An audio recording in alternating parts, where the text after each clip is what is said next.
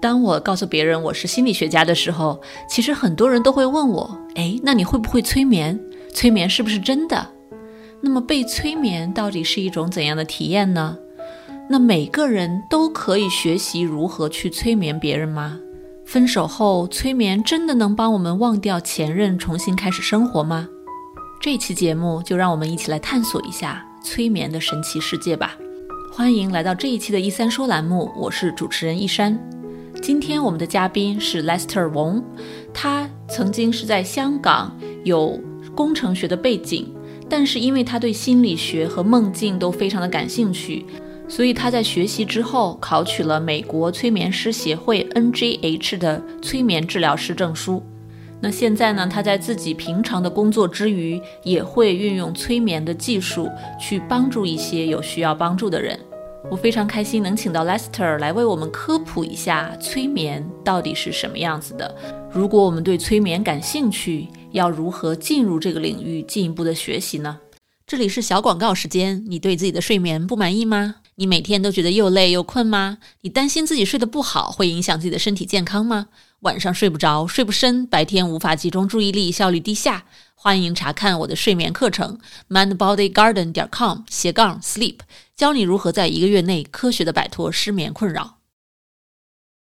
Lester 你好，非常欢迎来到，哎你好，非常欢迎来到一三说。那呃，我非常感兴趣跟您一起聊一聊啊。今天我们的主题可能跟您的一个个人的经历会非常相关。我知道您有考到美国这边，其实认证度蛮高的一个催眠治疗师的。证书就是 NGH 认证的催眠治疗师证书。呃，那能不能跟我们的听众聊一下，说您呃自己一直就是学心理学吗？是什么样的一个背景？怎么会对催眠感兴趣呢？嗯好，呃，其实我的背景呢就是呃机械工程的，然后我就是接触到那个心理学呢，也是我在大学的时候接触到的，因为就是在那个时候呢，我那个主修就是那个呃工程嘛。但是呢，学校还有开放很多课程给一些学生去念的。然后那个时候呢，我就对那个第一个接接触到的那个就是一个叫解梦的课程。然后呢，那个课程呢，其实我很小的时候呢，以为那个节目呢，就是说，比如说，呃，我梦到什么呢，就是代表什么意意思那样子。嗯，像周公解梦一样的。对对对，就是好像那个周公解梦一样的。嗯。然后呢，我就是抱着那个心态去学的，但是呢，去到学的时候呢，发现原来那个老师跟我讲的那个内容呢，其实不像周公解梦的那个内容，不是说呃你梦到什么就是代表什么的。原来呢，那个就是其实是一个心理学的那个呃呃课程来的，就是那个呃弗洛伊的那个说那个梦的解释，其实他是讲那个内容，就是说。啊，我们怎么透过梦梦去那个接触到人的那个潜意识，然后就是在那个透过那个理理解那个梦境，然后就是可以怎么理解到你内心你潜意识的东西，然后我就慢慢对那个呃心理学就是有那个兴趣了，然后就是嗯，我毕业之后呢，就是也有看到一些呃，也会看一些书啊，然后又接触到一个。呃，就是从那个弗洛伊德那些书慢慢去看呢，然后又接触到荣格，是慢慢就是对那个了解一个人就是比较有兴趣，所以就是慢慢去学到那个心理学了。嗯，然后而且就是我个人呢也有做过一些禅修，就是一个 meditation 那种东西嘛。其实就是呃，然后我后来就是接触到催眠，其实那个 meditation 跟催眠呢，其实。那个人的那个精神状状态啊，就是其实比较相像的，所以我就是慢慢对这个呃心理学啊，然后催眠呢，就是慢慢感到有些兴趣了。嗯，很有意思。您提到这个冥想 （meditation） 和催眠的这个精神状态很像。我之前在我的英文 podcast 上有采访过一个洛杉矶的执照心理学家，他也是。呃，认证的催眠师，他跟我讲，他和他的这些其他的催眠师有聊过，诶，他们还真的觉得 mindfulness，啊，和这个催眠的这种状态是非常相通的。虽然是两个不同的词，两个完全不同的心理学的概念，但是之之间的这种相似性其实非常高，和您说的很像。啊，对，其实因为就是我个人，也就是因为我中中学呢，就是有学过佛学的，然后那个时候我就是那个老师带我们去一些呃一个禅修禅修中心去做那个禅修，然后其实呃那个时候其实也不是一些宗教的那个活动吧，就是其实呃 meditation 其实就是让人进入进入一个比较放松啊，就是一个自己跟自己内心聊天的一个状态。然后就是那个时候，就是对那个时候就是已经比较对啊，meditation 就是有一种了解，然后也有体验过，所以呢，就是后来接触那个催眠呢，然后就是感觉就是两个呃，其实是一样的东西，就是呃，meditation 呢就是比较靠自己去进入那个状态，但是催眠呢就是靠那个催眠的那个老师，就是或者是那个引领者吧，就是大那个。呃，client 呢，就是进入那个催眠的状态。嗯，然后而且就是我那个时候，其实我为什么会接触到那个催眠呢？因为其实我身边呢，就是有一些朋友了，他们就是经常就是有很多不同的问题。然后其实我也有带过他们去做那个禅修，就是想希望他嗯放下自己内心的东西嘛。然后觉得，呃，他可能对那个 meditation 那个呃呃方法不太有效，然后我就找其他的方法了。然后呢，嗯，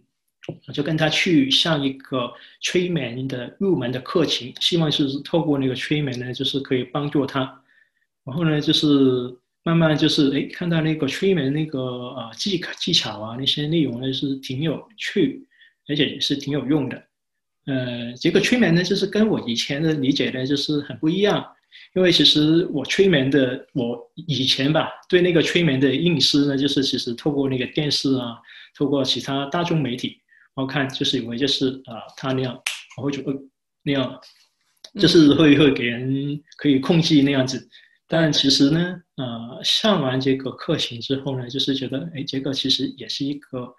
呃。偏向心理学的东西，就是也是做一些辅导的工作，就是其实透过催眠呢，就是作为一个工呃工具，然后让人就是呃比较放松的状态，可以讲一讲自己内心的东西。完了，那个就就是一个比较呃初阶的课程吧。然后我上完那个初阶的课程呢，就是然后就是再去寻找一些呃，因为就是那个初阶的课程呢，那个老师就是讲过说。呃，如果你想进修的话呢，还有很多不同的那个呃应经机构，其中 NGH 就是其中一个了。然后就是我就在那个时候就再找一找啊其他啊学校，然后就是再读一些呃比较专业的那个知识了。嗯，对我对那您后来您朋友啊，您周围的人，您有觉得说催眠有时候对他们？其实还是真的挺有帮助嘛，比如说他们去寻求了佛学呀、meditation 啊、mindfulness 啊这样的一些帮助啊，觉得还不够，没有特别大的效果。那么您有注意到，呃，催眠能够带给他们一些什么样的东西，会真正的帮助到他们吗？嗯，其实催眠呢，就是，呃，一个就是要比较很长的时间去做吧。因为催眠就是只是做一两次呢，就是也是一个很表面的东西。因为就是你是要真正让一个人内心要放松或者是接受一样东西呢，其实要用一个比较长的时间的。所以呢，做催眠呢，就是要经常就是呃不停的跟他去灌输一些正面的那个呃思想，一些正面的东西。让他慢慢就是那个脑袋的思维，就是用一些正面的方法方向去想，那样才有用的。然后就是我透过我跟很多我自己身边的朋友，或者是网上的朋友呢，其实跟他们聊多了，然后他慢慢呢就是会放松自己，然后就是慢慢会习惯，就是用个正面的那个态度去想东西。因为就是你进入那个催眠的状态呢，就是一个。嗯，跟自己那个潜意识沟通，然后就是在那个时候那个状态呢，就是可以跟啊他们最内心的自己聊天，然后让他最内内心的自己呢，就是去讲一讲，认识自己有什么啊，有什么令他自己不舒服啊，或者是开心的东西，然后就是透过在那个状态呢，你就跟他，呃，其实就是把他那个内心打开，然后一样一样的东西，慢慢跟他解解缺，解开他那个呃结，然后就是让他慢慢就是啊想一想，啊，其实可能在这个世界上啊，每一个观点。有正面，也有那个反面的观点，你是怎么去理解啊？然后就是透过不停不停的跟他灌输一些怎么看这个世界，用一个正面的方法去，就是慢慢让他在那个潜意识都已经习惯用那个呃正面的那个呃啊思维方式去去看问题呢，那就他慢慢就会呃比较放松，慢慢呢就会比较呃容易接受我跟他讲的内容了。嗯，特别有意思，因为我在临床上用 CBT 比较多，Cognitive Behavior Therapy 就是认知行为疗法。那其实里面很大的一块也是帮助大家去调整自己的思维方式，看待这个世界的角度，然后去平衡我们的一些正面的想法、负面的想法，怎么去从多角度看同样的一个问题。因为很多时候我们会卡在某一个角度里面。那我感觉这样的工作好像更多的是意识层面的。那听起来，呃，催眠。也也有在做类似的一些事情，但是呢，它是会通过一种把你进入一个更放松的状态，可以去让你自己跟潜意识去对话，然后从潜意识层面做这样的一个工作，呃，因为有一些人我可以想象，就是意识层面确实有时候我们会碰到一些人，这个工作非常难做进去，那可能整个人也是一个比较紧绷的状态，或者有很多的阻抗。但是当你能够进入到这个潜意识层面，是不是有一些这样的工作？诶，潜移默化的潜意识再结合意识层面，反而会有更好的效果。我之前有看到，我我去我只参加过一两次非常浅的催眠的课程训练，当时是跟美国的一个催眠协会的会长，呃，他是一个这个我忘了是过敏科还是什么科的一个 M.D. Doctor。他给我们看过一个他的录像，就是他把一个呃青少年催眠进入催眠状态，但他的方法很有趣，呃，他会用一个电脑让这个青少年进入催眠状态之后开始打电脑，就是和自己的这个潜意识对话的过程都会打在电脑上，就好像他的潜意识在电脑的另外一面，所以一会儿是他打字。一会儿是他真正的他自己打字，一会儿是他的潜意识在打字。然后当他进入催眠状态之后，所有这个催眠师在问他的任何问题，那个打出来的字的那个就是他的潜意识在说话。然后等这个青少年醒过来，出离开了这个催眠的状态之后，他会完全不记得说：“哎，我刚才没有没有说这些话，这不是我说的。”就是当时是一个对我来说非常震惊、非常 shocking 的。这样的一个一个现象，我真的人的意识和潜意识可以分开到这个程度。那呃，您说的就让我想起来这个，就您在工作中也是这样的一个一个感觉嘛？嗯，其实我就没有什么神奇的，因为就是呃，就好像我之前看到呃，没还没有接接触那个催眠的时候呢，就是也会感觉就是呃，你催眠了。然后就是可能你会完全忘记你在催眠时候做的东西，但其实我在可能我是因为那个呃年纪比较浅吧，然后其实大部分催眠的朋友呢，就是他会很清楚、很那个呃明白自己在做什么，我完全不能够控制他们，让他们做什么，也不会让他们能够呃忘记在催眠时候做的东西的。但是呢，就是嗯，你刚刚说过那个电脑的那个呃方法，其实，嗯，我记得老师说的，就是催眠是一个什么样的状态呢？就是你其实呃，在中国呢，就是有一句话，就是呃，黄粱一梦，就是在很短的时间里边，就是可能你会在你那个脑海可以发生很多很多很多的东西，在催眠一个嗯嗯其中一个特征吧。就是他会就是忘记那个时间的那个呃概念，就是可能呢你在催眠很短的时间里面呢，可能你在那个感觉上呢，就是可能经历过很长很长的东西，也有可能，也可能反过来就是你其实做了很长时间的催眠，可能你就是觉得哦，其实刚刚过了一回时间，这个状态就是也会像就是你在电影院里边看电影，可能你就是非常非常投入。做一个事情。其实这个就是一个催眠的状态，你非常投入去做一个东西，然后你就是那个感官就是已经集中在你呃 focus 的那个东西上面，然后身边发生的东西其实你会呃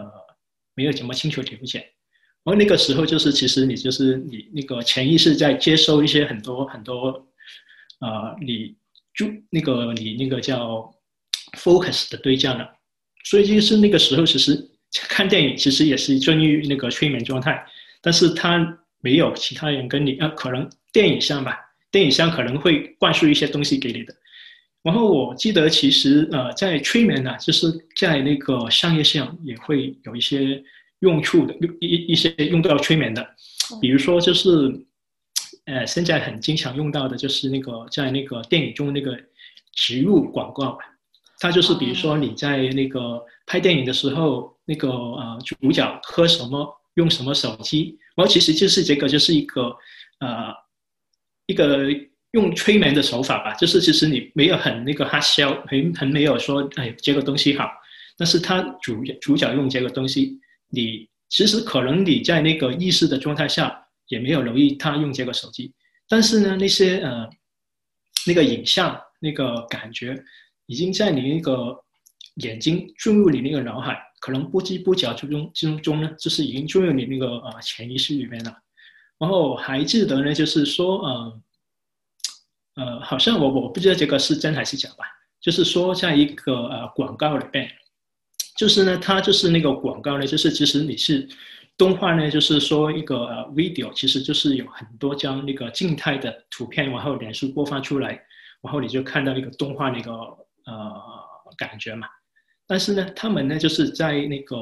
每一张画画之中呢，可能就是放了一张，呃，说这个可可乐好喝，你在那个眼睛看呢，其实你看不到，但是呢，那个呃影像呢，就是已经进入你那个脑海，然后呢，就是看看，哎，做了这个广告之后呢，呃，那个 sales 有没有上升呢？然后就是，呃，我记得老师讲过这个呃呃案例给我，然后我觉得。哎，也是挺有道理的，应该也是比较可行的方法来吧。但是就是说，就是催眠呢，其实呃也不一定是呃一对一，就是呃我让你躺在床上或者椅子上面，然后就是跟你说一些东西，让你进入那个催眠状态。其实进入催催眠状态呢，就是有非常多的手法。所以刚刚我说到呃，meditation 其实也是一个催眠的状态。你在呃看电影也是一个状态。又比如说，老师你在听课，然后老师在讲话，你其实就是你那个时候可能也是时候，就是已经沉游太虚了，就是已经没有看老师在在讲东西，讲讲什么东西。但是可能老师跟他讲东西的那个音频吧比较平，然后就是你就很想睡觉了那样感觉。但是你那个时候就是已经那个 focus 不在老师上上面，但是老师那个声音呢，就是引导你进入那个催眠状态。然后你那个思想就是已经飞去不知跑跑去哪里了，但是那个也是一个呃催眠的状态，但是那个催眠状态呢，就是没有 guidance，所以你就自由放飞了。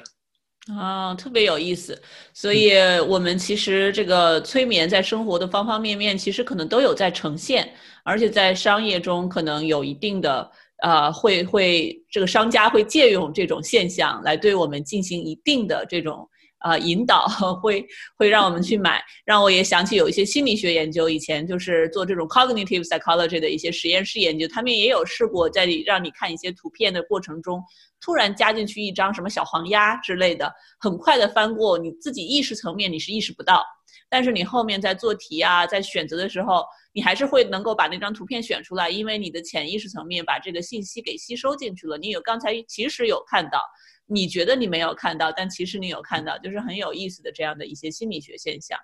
嗯，其实这个也也也让我想起，就是做魔术。其实魔术呢，就是其中有一个魔术呢，就是那个呃，魔术师就是用那个扑克牌，然后就是那样翻，哒哒哒哒哒那样翻，然后就是让你选一个呃牌。完了，其实呃，你就那个时候以为你自己是已经心里边想一个呃牌的。但是呢，那个呃魔术师呢，其实呢，他做了一个手脚，手脚就是在那个牌呢，就是他故意就是在某一个牌中间呢，就是他放的时间比较长一点，可能皮下牌可能就是零点一秒，那个牌呢可能就是停了一秒，然后就是那样哒哒哒哒哒。你以为呢就是你自主的去选，其实那个号码呢，那个牌呢，其实那个魔术师已经选好给你，让你就是你自动自觉的已经看到，因为你那个牌出现的时间比较长一点，然后你就会选那个牌。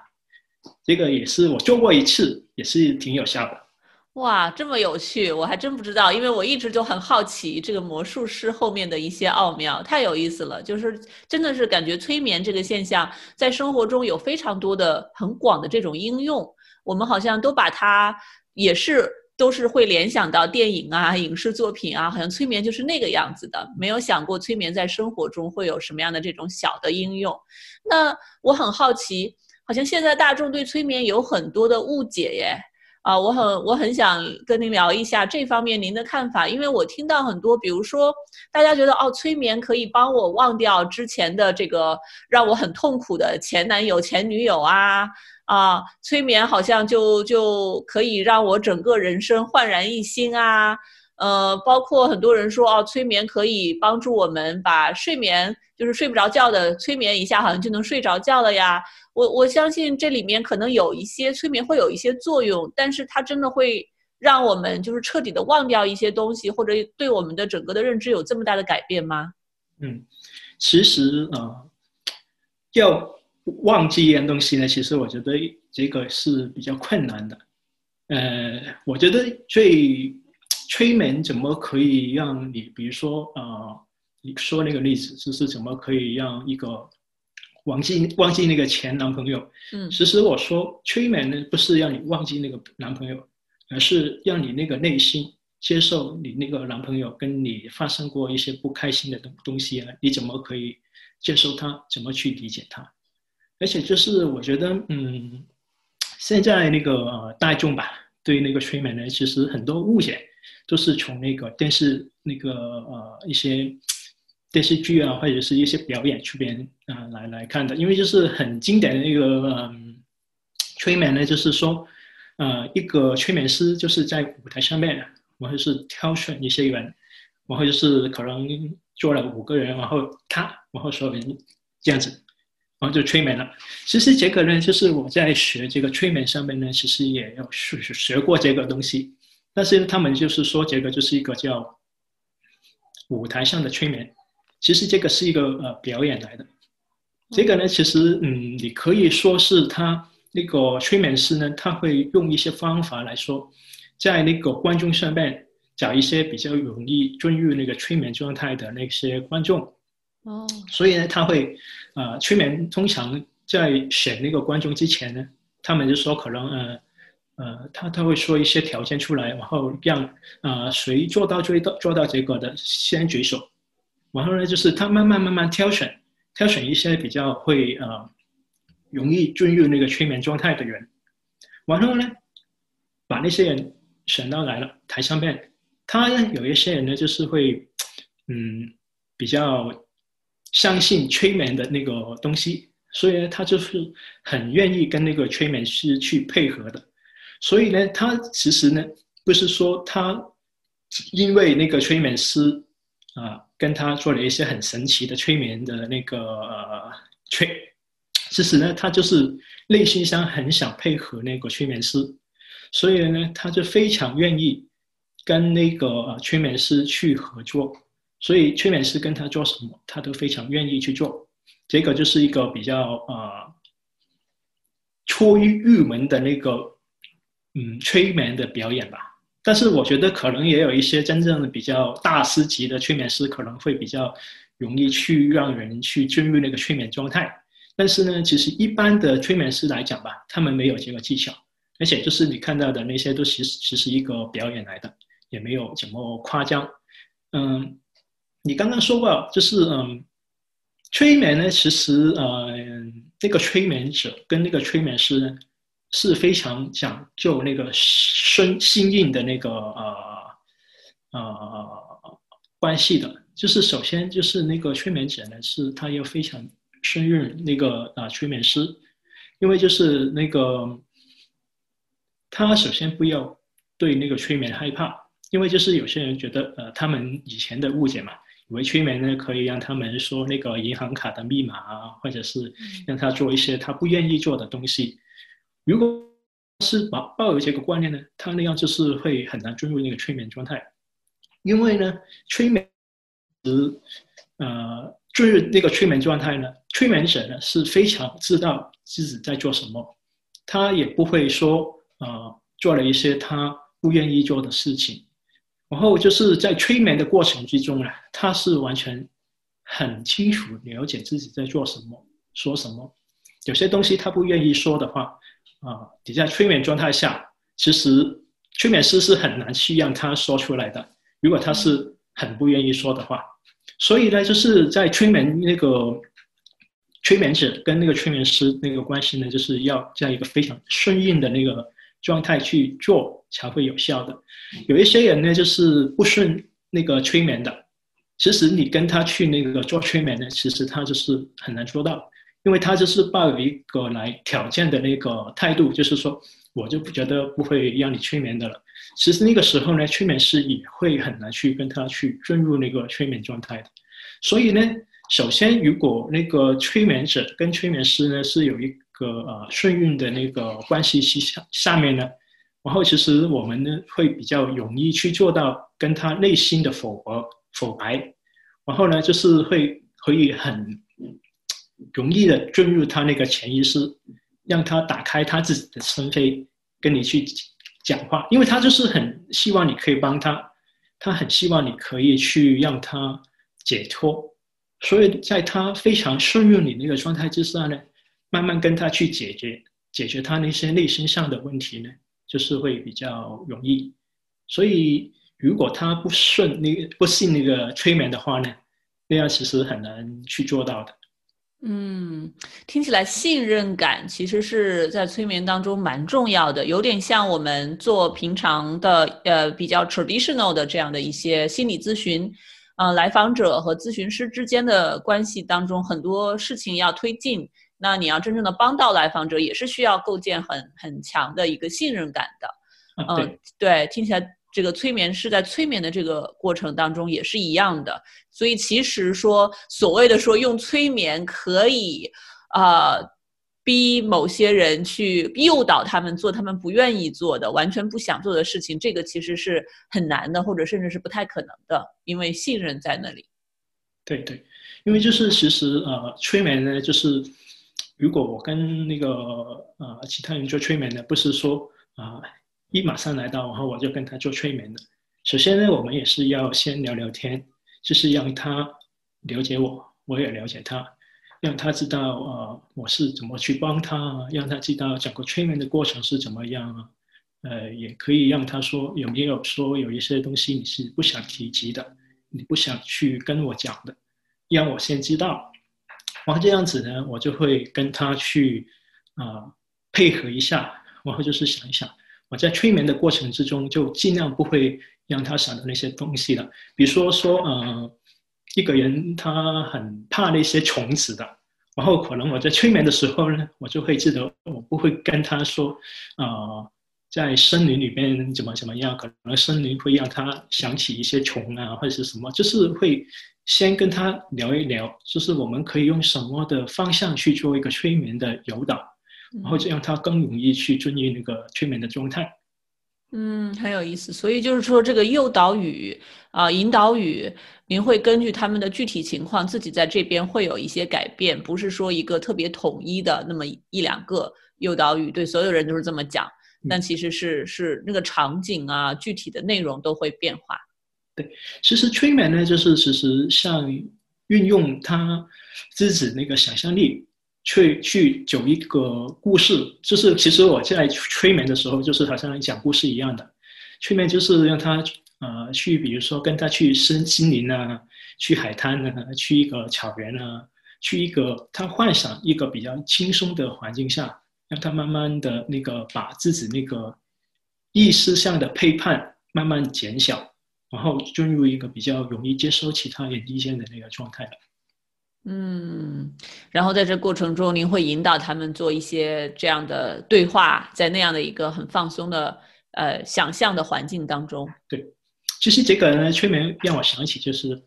呃，催眠就是在古代吧，就是也是一个表演来的，在那个时候他们呃也不是一个用来做治疗的那个工具，因为就是他那个时候嗯，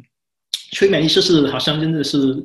魔术一下魔魔术一下一样的，就是可以就是刚刚我说在那个马特。舞台上面就是怎么可以，他也心就是那些人就听那个催眠师去做的东西。其实，在刚开始那个催眠呢，就是主要是用来这样子的。后来呢，就是呃，有一些医生呢，就是觉得哎，这个是好像是蛮好用的东西。然后在近代那个科学科学之中呢，首先最用的多的那个呃催眠的，你觉得是哪一个行业吗？心理学吧，啊，现在比较早，最早呢，其实在牙医。哦哦，对，那个时候呢，因为就是还没有那个麻醉麻醉药，然后呢，牙医怎么跟那些呃那个牙痛的人脱牙呢？其实呢，牙医呢那个时候呢，就是用催眠呢，就是让他进入一个非常放松的状态，然后就是把他那个牙器拔掉。然后让那个催眠者呢，就是感觉不到那个疼痛，就是这样子一个呃一个背景下，就是慢慢给那个现代科学揭露接纳成为一个比较靠谱的那个科学吧。对这个我真的有听说，因为我之前在 San Diego 那边啊医院系统工作。那啊，我第一次接触催眠，就像我刚才跟您讲的，这个见到那个催眠协会的会长，也是在 San Diego，他们那边有一个比较大的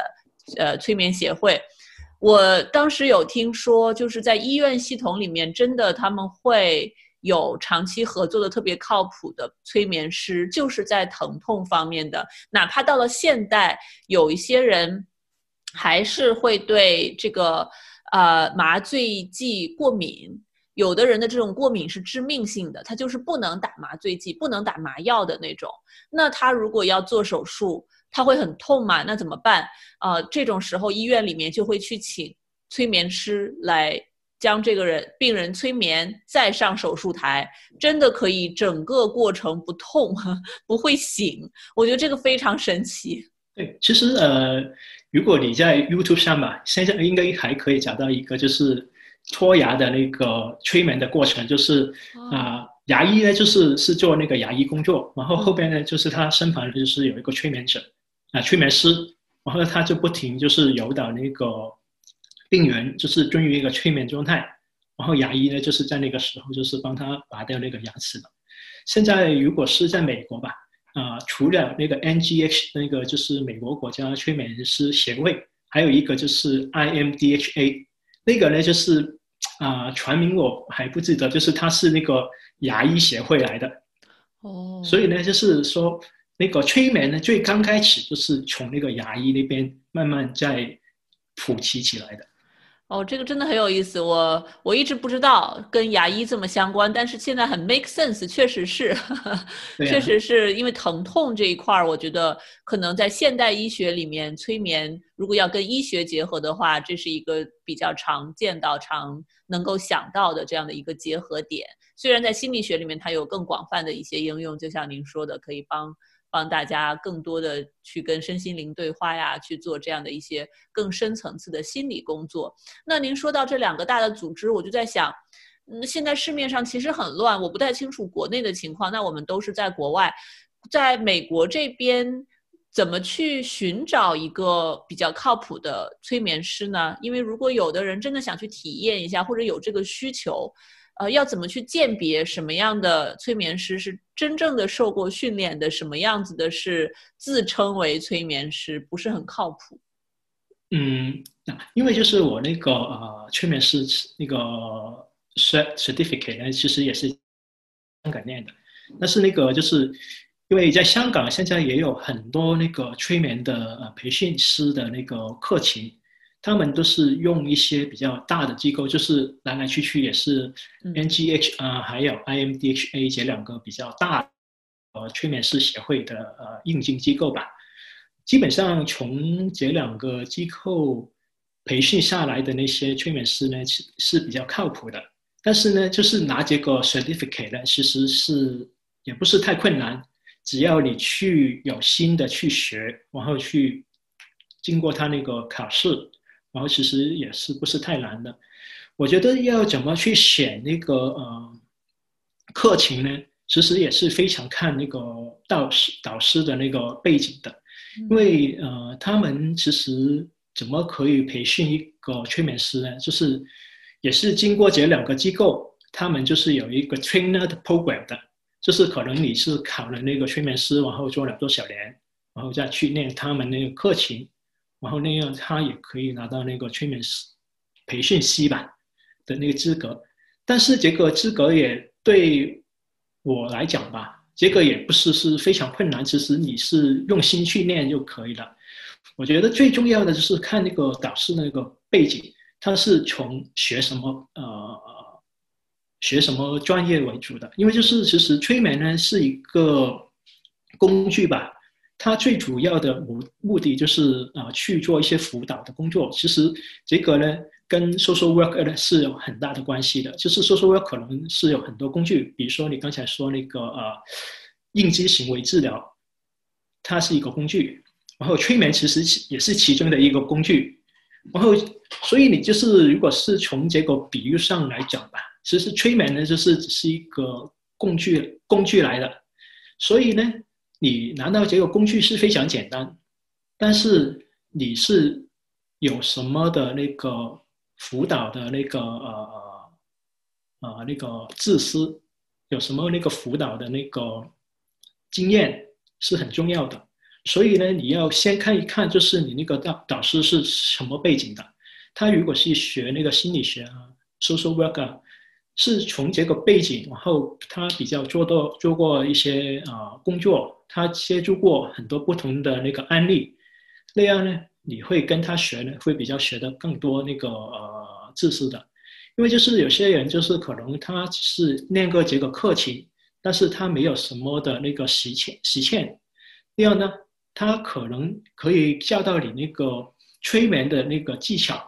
但是呢，催眠呢，我觉得是要非常注着着重的就是一个经验，因为你要看过不同的案例，你多接触过了。然后你才会有那个深心得，才去去知道怎么去用什么技巧去帮他那个解决问题。所以呢，就是要看那个呃老师的那个背景经验，这个是非常重要。但是呢，我现在呃美国的状状状况我不太了解，但是在香港呢，我觉得现在还是比较乱的。因为呢，只要你在网上打那个催眠培训课程。其实有很多很多很多的，结果呢，就是也是要靠一些好碑口碑啊，然后还有靠朋友介绍，那样才比较靠谱去找到一些老师吧。如果只是从网上，因为就像现在就是还没有一个很有那个那个叫，现在还没有一个很权威的机构去做一个管理。嗯，NGH。跟那个 IMDHA，他们只是一个发证发证的机构，但是他对那个他发证以后，他那些催眠师其实也是很难去管理他们的，因为他他他们现在有太多那些催眠师，如果没有一些呃工会或者是一些比如说催眠师工会去做一些管理的话呢，其实也是很难去监控他那个 quality 的。对对，这是一个好问题，呃，因为像我们做在美国做心理咨询师，那我们的监管机构这个都是每个州我们的执照发证机构就是我们的监管机构，呃，所以经常都是说，就是我们会被起诉的话，都是他们负责去调查，然后我们这边有非常多的法律法规来，呃。呃，这个 monitor 我们的这个执照，我们有没有做对的事情，有没有给来访者造成伤害等等。那呃，听起来催眠的话，催眠协会它虽然有发证，但是它可能还没有上升到法律的高度，没有上升到一个 ethical 道德的高度，没有那么呃强的一个后续的监管机构呃机度机制。那么就算这个你一开始讲的很清楚，你的这个制度很清楚，但没有后续的监管力量的话。嗯，可能也确实是会有一些人到之后，他们就可以做任何的事情。那听起来，如果呃，不管是找找靠谱的老师去学习这个课程，还是想在市面上找一个催眠师来疗愈自己，如果这个催眠师本身可能有一定的心理咨询的背景，或者是师从于这种比较有心理啊咨询相关工作背景，那同时又是很很有经验的这个。嗯，催眠方面的这样的知识的话，又有这个认证的话，可能相对会靠谱一点，是可以这样理解吗？嗯，对，其实呃，我觉得是应该说是从这个方向去讲，就是比如说他是有那个心理学的背景，那样会对那个被催眠者会有更大的保障，因为催眠呢其实是一个很强大的工具，它可以把你这内心内心的东西挖出来，但是。挖出来之后怎么处理呢？它就是这个工具，就是好像一个刀子，你把它挖挖开了。如果你没有那个技巧技巧去解决它那个问题呢，其实反而那个后果可能会更糟糕的。所以就是他如果是有一些 consultation 的那个背景，那样对那个被催眠者来讲呢，是是会有那个更大的保障的。嗯，而且现在催眠就是好像也是算一种另类治治疗吧。现在那个状态，就是所以就是也有很难去去干监管。现在催眠就是发展到这这个阶段，但是如果再说呃，现在再发展下去，慢慢那个催眠师多了，然后那个大众可能对催眠有更多的了解、更多的需求的话，可能那个是呃监管机构可能就会慢慢看到，哎，这个地方可能我们要看一看，我们要把关。那样呢，对催眠来讲呢，也会是一个好事，因为就是有监管机构机构下管理的那个催眠呢，那个保障应该会更大的。嗯，真的是，对，我觉得很有道理。真的有时候我特别喜欢您说的那个比喻，就是感觉催眠真的只是一个工具，像是一把手术刀。那你什么人都可以去拿这个手术刀去把皮肤切开，但是。你后续你得有这个更专业的一些其他的一些技巧，比如说真正的 surgeon，他知道怎么能够把这个伤口给处理好，再把它缝合。很多时候心里的一些东西挖出来了，就像我们心理咨询师，我们说心理的这个盒子打开了，你还要知道怎么把它关上，这样至少在 session 结束的时候，他们走出这个屋子的时候，你能够帮他们有一个小节点，把他们给 content 住，让他们很安全的。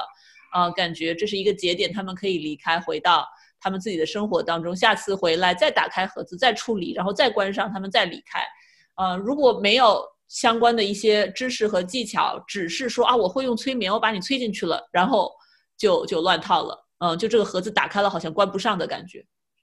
对对，非常认同的。这个就是让我就是学了这个催眠呢，就是让我再想起，就是我在大学学那个解梦的那个感觉。解梦其实也是一个，呃，那个弗洛伊德的那个叫呃，我忘记那个 term，就是他那本书吗？梦的解析。对，梦梦的解释，他那个，然后从他后来就是发展的那个，呃，哦，psychoanalysis 这个什么？啊，对对，精神分析流派，对对，精神分析就是其实他就是弗洛伊德呢，就是他是从一个意识的层面，就是在一个清醒的状态，就是不停的问问题，就是把你问题问到最深入的时候，就是把你那个潜意识的东西都挖出来了。其实催眠也是类似这个方向，但是他就是跳过那个呃，在那个意识下面那个过程，直接就用那个催眠状态跟他。讲那些问题也是解梦，其实也可以把你内心的东西挖出来啊。催眠也可以，就是只是从不同的那个方法去做，其实也是一样的道理的。嗯，特别有趣，我我对这个 topic 是非常感兴趣的。嗯，那么我很好奇，您现在还有在这个拿出一些时间帮助有需要的人们吗？啊，对对，现在我其实也是会。呃，因为我以前就是在香港嘛，然后就是可能会比较容易去啊跟他们接触。现在我在美国呢，其实现在主要都是靠网上，在网上做催眠呢，其实比较困难的。然后，但是我是也是会用那个催眠的技巧嘛，就好像你刚刚说的，就是那个男孩子就是对着那个电脑，然后他打字的时候，他不知不觉就是把他内心的东西啊写出来。我现在就是在做类似的东西，但是我就是通过那个啊聊天的那个情绪，然后跟他慢慢聊，慢慢挖掘他那些内心的东西，然后就是再跟他导导导入一些正面的那个呃想法吧。然后就是也是有效，但是那个也是比较呃没有怎么容易做到，因为就是你要在一个网上跟其他一个人建立一个关系，也不是怎么容易，而且就是他也可能不知道你是谁啊，那样可能会比较困难。但是也可以做到，就是但是可能那个效果没有啊真亲身的那样那么好，但是也是可以解决的。我记得我就是呃上年九。月吧，就是跟一个中国的女生，就是她那个是学生来的，然后其实也跟她谈了挺长时间的，然后可能每每天，因为就是我我们的晚上就是他们早上时间嘛，嗯，他上课之前，然后我在晚上，这里就是晚上，然后就是跟他聊聊他那个心情啊，聊聊他有什么问题啊，都做出那个效果，但是可能要用比较长的时间吧。但是我觉得做这个也是挺好的，因为就是我觉得我就是我自己也是要多接触不同的案例，然后我才会有那个心心得去解决，去更多那个勇于去判断他们那个什么问题的。嗯嗯，真的特别好。那您有网站吗？如果我们的听众啊很想找您去做一些方面的这方面的工作啊之类的，他们要怎么联系你呢？哦，现在我还没有，因为我就是只是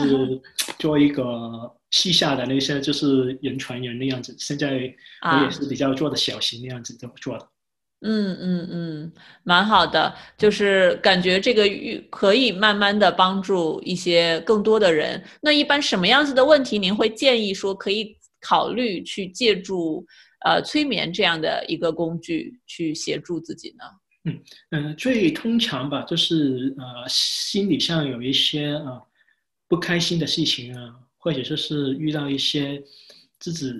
不知道为什么，就是我对那个东西就特别的怕。可能比如说你呃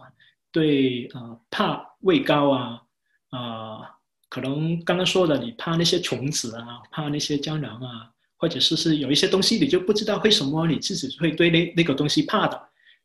你可以试一下找催眠，可能它可以帮你解决那个问题。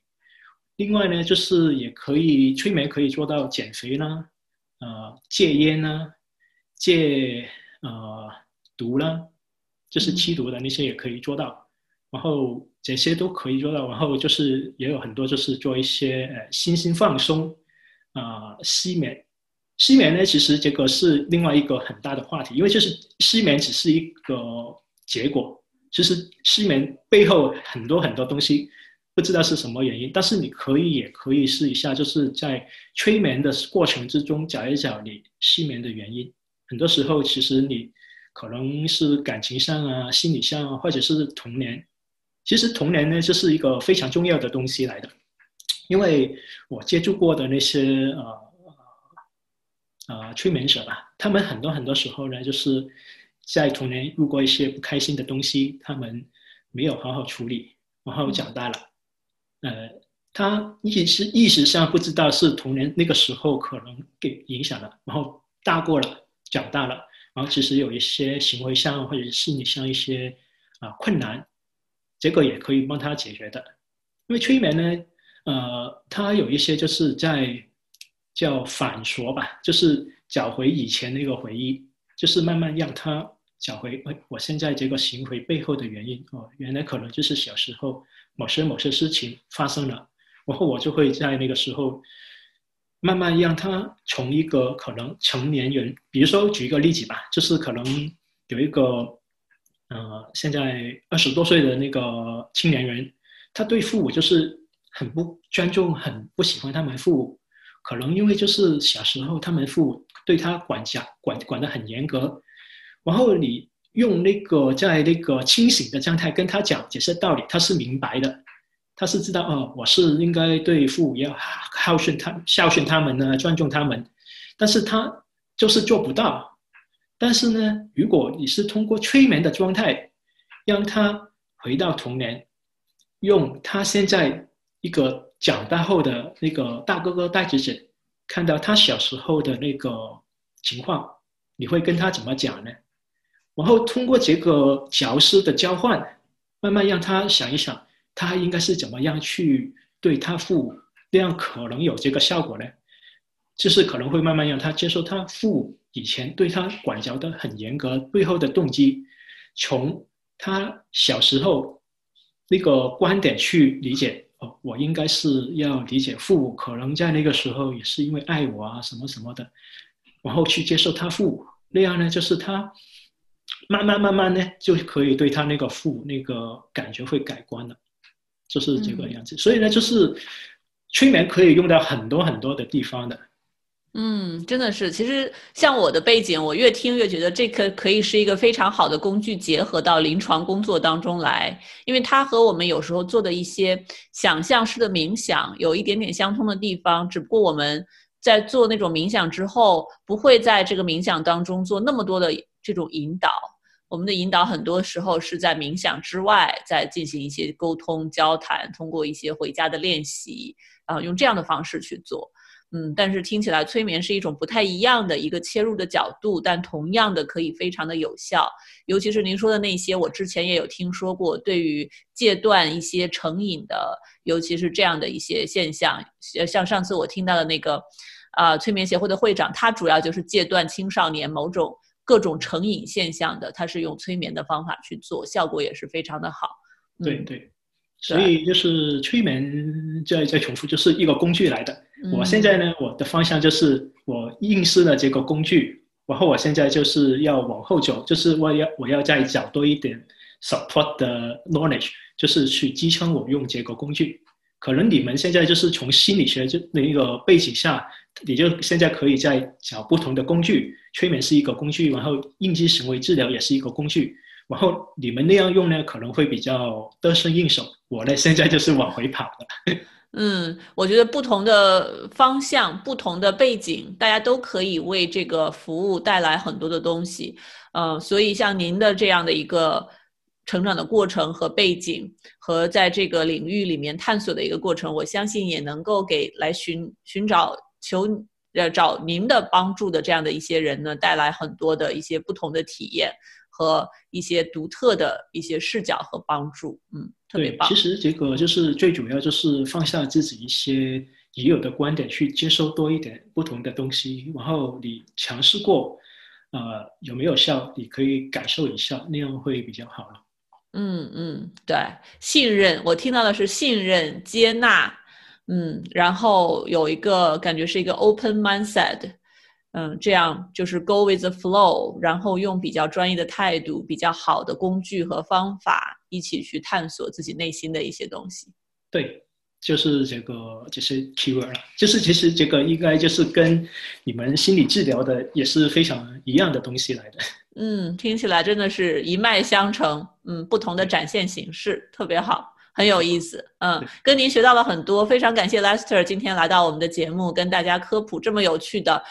催眠相关的这样的一些主题，也帮我们理清了一些这方面的误区，更多的去了解了，哎，催眠的世界到底是什么样子的。非常感谢。嗯，不客气。啊，嗯，好，那今天的节目就到这里，大家再见。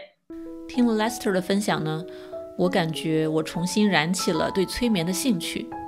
我拿到心理执照之后，每年都会去学一些新的东西，进一步巩固我的心理学知识，为了更好的干预治疗来访者。那催眠可能是我在之后的几年里面会找一些时间，专门的再去学习一下，进一步的了解一下，看看里面有没有什么特别好的点可以被借鉴进来，用到我的工作当中去的。如果正在收听我们节目的你，以前也接受过催眠治疗，或者对催眠很感兴趣，都欢迎给我们留言，我们可以一起探讨。我之前采访了一位美国的催眠学家，之后我会通过发邮件的方式把那一期采访发送给我们诊所的读者们。如果你想收到我们诊所的邮件，欢迎去我们诊所 mindbodygarden 点 com 的页面下方去注册我们的邮件列表，这样我们的系统里面会有您的邮箱。我们之后会定期、不定期的发送一些好的心理学的知识，包括我的一些经典的采访和总结。如果你喜欢我们的节目，也欢迎在 Apple Podcast 里面为我们留言，这是对我们一系列公益节目的制作最好的鼓励和支持。非常感谢你今天来收听我们的节目，我们下期再见。如果你饱受失眠的困扰，我保证这个方法会对你有帮助的，哪怕只是帮你多睡几个晚上的好觉，也是件好事儿。过去这么多年里，我的这套课程和方法帮助了全球很多的华人治好了他们的失眠，所以呢，我对这套方法是非常的有信心。如果你或者你认识的人受到了失眠的困扰，欢迎查看我的线上失眠治疗课程：mindbodygarden 点 com 斜杠 sleep。